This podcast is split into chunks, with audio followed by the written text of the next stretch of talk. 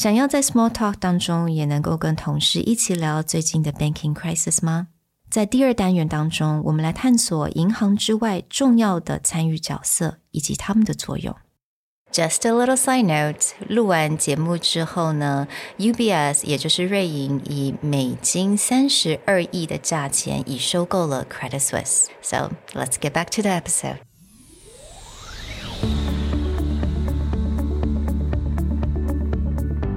Hello，欢迎来到 Executive Plus 主管与沟通力的 Podcast。I'm Sherry, an educator, certified coach, and style enthusiast. 我相信专业有效的沟通是语言跟逻辑的完美结合。And I'm Nick, a startup consultant, corporate trainer, and late night gaming junkie. I believe great communication requires the right mindset and solid frameworks. 我们希望带给大家职场英语的技能、跨文化沟通技巧与其他能帮助您成为出色领导者的工具。 Join us each week as we share our experience, research, and methodologies to take your communication and language skills from good to great.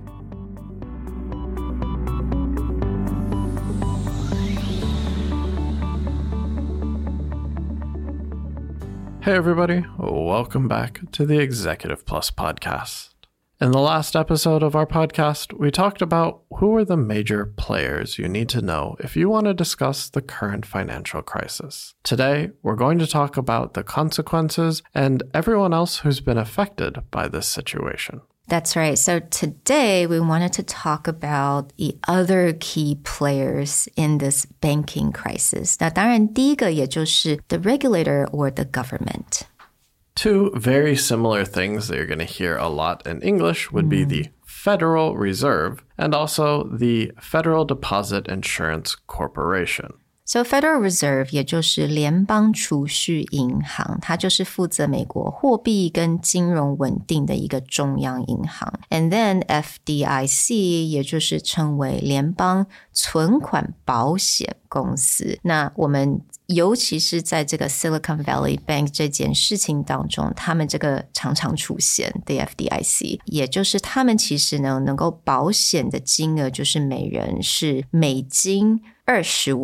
So 250,000 is the current insurance limit, which right. means if you have money in your bank account below that amount, then no matter what happens to the bank, the FDIC will make sure that your money is returned. But in the case of Silicon Valley Bank, you have a massive number of businesses and venture capitalists or just individuals whose wealth exceeds 250,000 and now the question is whether their money should be returned or not. Mm. And another term that we have to bring it up right away is government bailout。那这个字呢，其实在二零零八年的 financial crisis 当中就常常出现，也就是政府的救助。那当时在 financial crisis，I think government definitely had to bail out a lot of banks. But actually, in current case for the SVB, they said that they're not bailing them out. They're just ensuring that the depositor get their money back. This is a word where you're going to see a lot of reactions because after the 2008 financial crisis, where the government did bail out a lot of banks,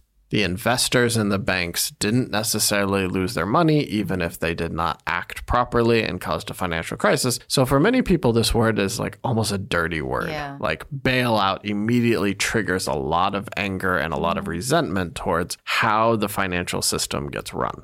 So now for our case, let's talk about Credit Suisse. Now, Credit Suisse actually asked help from the Swiss National Bank and they borrowed 50 billion to try to gain confidence from the public. This is related to a term we talked about in the last round, which is to shore up your bank accounts. Now, shore up literally means to support this term originally got used to like mean to support a wall. If you're building a wall or you're creating new sections of a building, you will actually shore up walls or you'll shore up sections of a building. But in the case of the financial system, they use it all the time to mean to support your bank account system. Mm. Now for SVB, 那我们刚刚就讲到了一个非常重要的 key player, which is FDIC. 那虽然他们保险的金额是美金二十。 十五万为上限。但是目前，right, I think the government, the Fed actually promised that all the depositors will get their money back. This is where we start to see that Is the bank being bailed out? Mm. Are depositors being bailed out? Are investors getting bailed out? Now we're starting into this debate where both the Secretary Treasurer and also the President of the US have said this is not a bailout. Yeah. Again, for most people, this is a dirty word. Yeah. We're not doing that. But what we are doing is if you're a depositor in the bank, you should be able to get your money out. If you're an investor in the bank, meaning you bought their stock price, or let's say you're an executive with some kind of shares in the company, you are not being saved yeah. because you potentially are part of this problem. And that's just how the financial system works. So if you're just a business, a normal citizen, who happens to have the money in the bank, you should get it yeah. back. Yeah, didn't Biden said that if you're an investor, you're not getting your money back. We're not making sure that you get your money back because this is capitalism.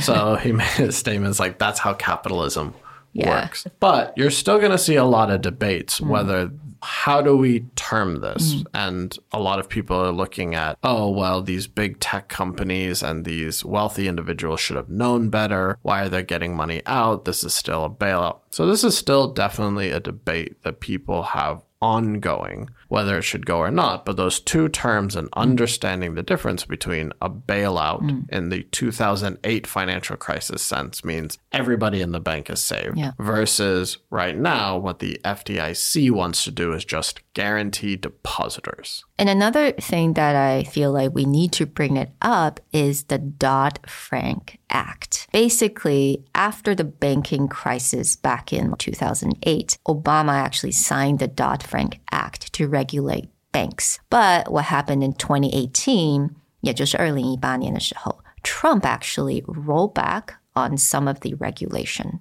Now, to be clear, why this is so important in the news is you understand the Dodd Frank Act was literally created as a reaction to the 2008 banking crisis. And it is very complicated, but to simplify it yeah. for discussion purposes, one of the main things that happened was the government put very strict rules on how much liquidity again, that term will come back over and over, how much liquidity a bank has to have. So that means that they cannot take all of their cash, they cannot take all of their money and then put it into other assets, whether it's put it into the stock market, put it into, well, actually, they removed private equity, but the bank couldn't play with all the money. They had to be liquid. They had to have at least a certain percentage of deposits inside the bank in cash in order to serve their customers. Well, what happens in 2018 is that limit gets changed. Hmm. Before, if you're a bank and you have 50 billion US dollars in your bank, you have to have a very good percentage of that $50 billion in cash to pay your depositors. In 2018, Trump's administration believes this is very hard for banks to give loans because the bank cannot give out a lot of cash because they need to have liquidity. So they increase that to 250 billion. So if the bank is holding more than 250 billion dollars in assets, now that liquidity restriction is in place. Well, that means that Silicon Valley Bank, who just has a few hundred million in assets, mm-hmm. can do a lot more with their cash. Right. So Dodd Frank Act 其实简单来讲，它就是要确认银行的资金流动性。但是在二零一八年的这个 regulation，它稍微做了改变了，所以也就是 I think so that means that SVB falls under that, so they don't actually needed to adhere to this Dodd-Frank Act. 那现在就有很多人说 we should go back to what happened in 2008, what Obama signed. There shouldn't be this amendment or the change. This is going to be an ongoing debate that if you want to take part in the discussion, you actually need to understand pretty well because back to something we talked about previously the difference between a GSIB, a systemically important bank, meaning a global, large, very important economy, and a regional bank is that one of the most important things a regional bank does for the economy is they give loans. Loans for your house, loan for your car, loan for your business. And so when the Dodd-Frank Act got pulled back, the argument was is this allowed banks to have more cash to give loans. But now we're stuck back in, well, they didn't necessarily give loans, they did a lot of other stuff. And was that okay? And did it lead to the collapse? So now another key players for all the banking crisis would be the accounting firm. 那现在我们当然有个 Big Four, right? And now we're specifically going to look at Credit Suisse accounting firm, their auditors, which is PwC. 那其实 PwC 在呃这近几年，在他们这个 Credit Suisse 的 financial statement 上面就已经有讲了两个很重要的 phrase，也就是 material weakness。 还有 adverse opinion. What does it even mean? So material weakness just means that there is a significant deficiency, which is one or more weaknesses in a company's financial reporting. 那基本上他就在讲这个内部的控制有很多重大的缺失。那当然，这个是也在讲我们之前有稍微提一下 Credit Suisse 的 scandals，right？or 他们的有很多 wealth management clients 开始把他的钱提出来，so that was the material weakness。 那接下来呢，有讲到了 adverse opinion。那 adverse opinion opinion 呢，也就是说，it's a professional opinion made by the auditor indicating that the company's financial statements are misrepresented or misstated。那在中文来讲呢，嗯，这个 adverse opinion 就叫做否定意见。 Both of these terms just means that it is a red flags for a lot of investors out there. And that's why their stock prices plummeted over the years. And so this is one of those situations that for normal people like us who are not spending our days digging through financial statements, we probably don't come across this. But one of the things that you will often see is that someone who really wants to understand the financial health of a company, especially an investor, they will start to look for these things. They'll look for the adverse opinion, they'll look for material weaknesses and consider that when they want to buy the stock or sell the stock. And this goes back into that discussion on what's the difference between an investor versus a depositor, mm-hmm. right? In the case of Silicon Valley Bank, a lot of people are arguing depositors, normal people like us, shouldn't be responsible for digging through all of their financial statements and looking for these red flags. Investors, that is literally their job. Mm. So when it comes to making people whole and returning the money, this is where they feel depositors mm. should get their money back. Investors should not, because these kind of terms and these kind of red flags, mm. who should be looking for them? Right. So, with the banking crisis, and I have to say it's probably still ongoing, but by this time, there's one sort of acquisition going on for SVB. So, before in our history of SVB and Credit Suisse, we talked about how Credit Suisse got to its position is through a lot of acquisitions. And you're probably going to see this more and more going forward as as other banks either get into trouble or other banks start to collapse, they are going to be acquired or bailed out. These are typically two of the directions that they can go. So, in the case of SVB, almost immediately after the collapse of the bank, HSBC announces that they are going to purchase the UK arm for, I believe, a dollar. What? Sorry to be correct, since it happened in London, it was done for one pound. And this was actually part of what they considered an excellent strategy in terms of they pull in their commercial banking. It allows them to connect to more technology and science companies. So yeah. this is also what we call a fire sale. Ah. You may see this term quite a bit going forward is where certain things need to be sold very quickly. Mm and it may be at a loss. We call that a fire sale. Right, 有点像中文的跳楼大拍卖. Yeah, it's basically at a very cheap price, but obviously HSBC they gained so many clients through this. Kind of a good deal for him. And for Credit Suisse, now 这个还在讨论当中. Obviously, Credit Suisse is such a huge bank, and there were talks on how you know the Swiss bank may need to eventually save them 但是大家现在也蛮期待，就是 UBS 能够可能 acquire 他们的 wealth management part. Again, they really want to get rid of the investment banking because it's just not doing well at all. So there's still talks on who's going to acquire them or the government needs to step in and bail out. So I think they're, as of this moment, I think they're still deciding on that. There's one more term that you're going to hear quite a bit when talking about this that has to do with what's going forward with this. And that is a term of contagion. And this term actually came up when FTX collapsed mm. in terms of the crypto community and crypto exchanges. That once you have a single entity like a Credit Suisse or an SVB go under, what are what they call second order or third order consequences, which means the immediate consequences, okay, I need to handle the depositors or the shareholders of the bank. The third order consequences is that idea of like, oh, well, if this bank collapsed, yeah. are other banks depositors and shareholders going to feel pressure and then pull their money out of that bank. And now you start to get a contagion is almost like a sickness that goes yeah. from bank to bank. Just like COVID, right?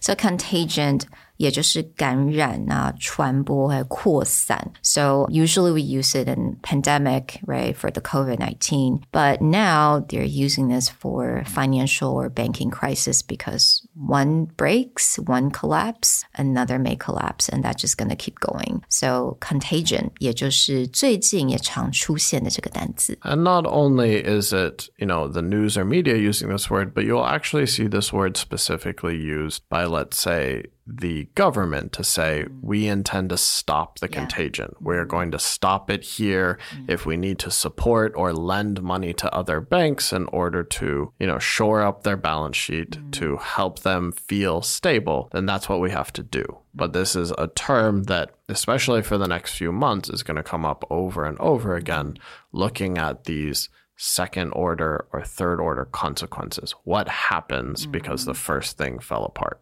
Well, we hope that this starts to give you the right thought processes and the right vocabulary to go have discussions about this or to better understand the news. In our third part of the series, we're going to talk about what kind of crazy scandals led up to the fall of Credit Suisse.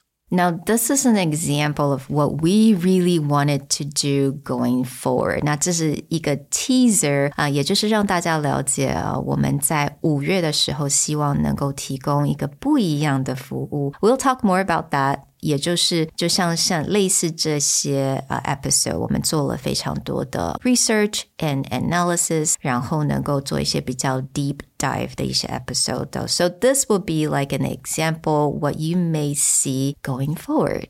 We hope that you'll join us for the next episode and let us know what you feel about this format.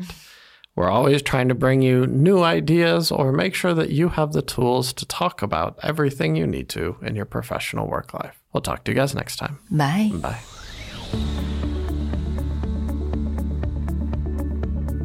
The Executive Plus podcast is a Presentality Group production, produced and hosted by Sherry Fang and Nick Howard. You can search us on Facebook, 主管英文 Executive Plus. You can also find us on Instagram, Communication R&D, and email us at sherry at epstyleplus.com.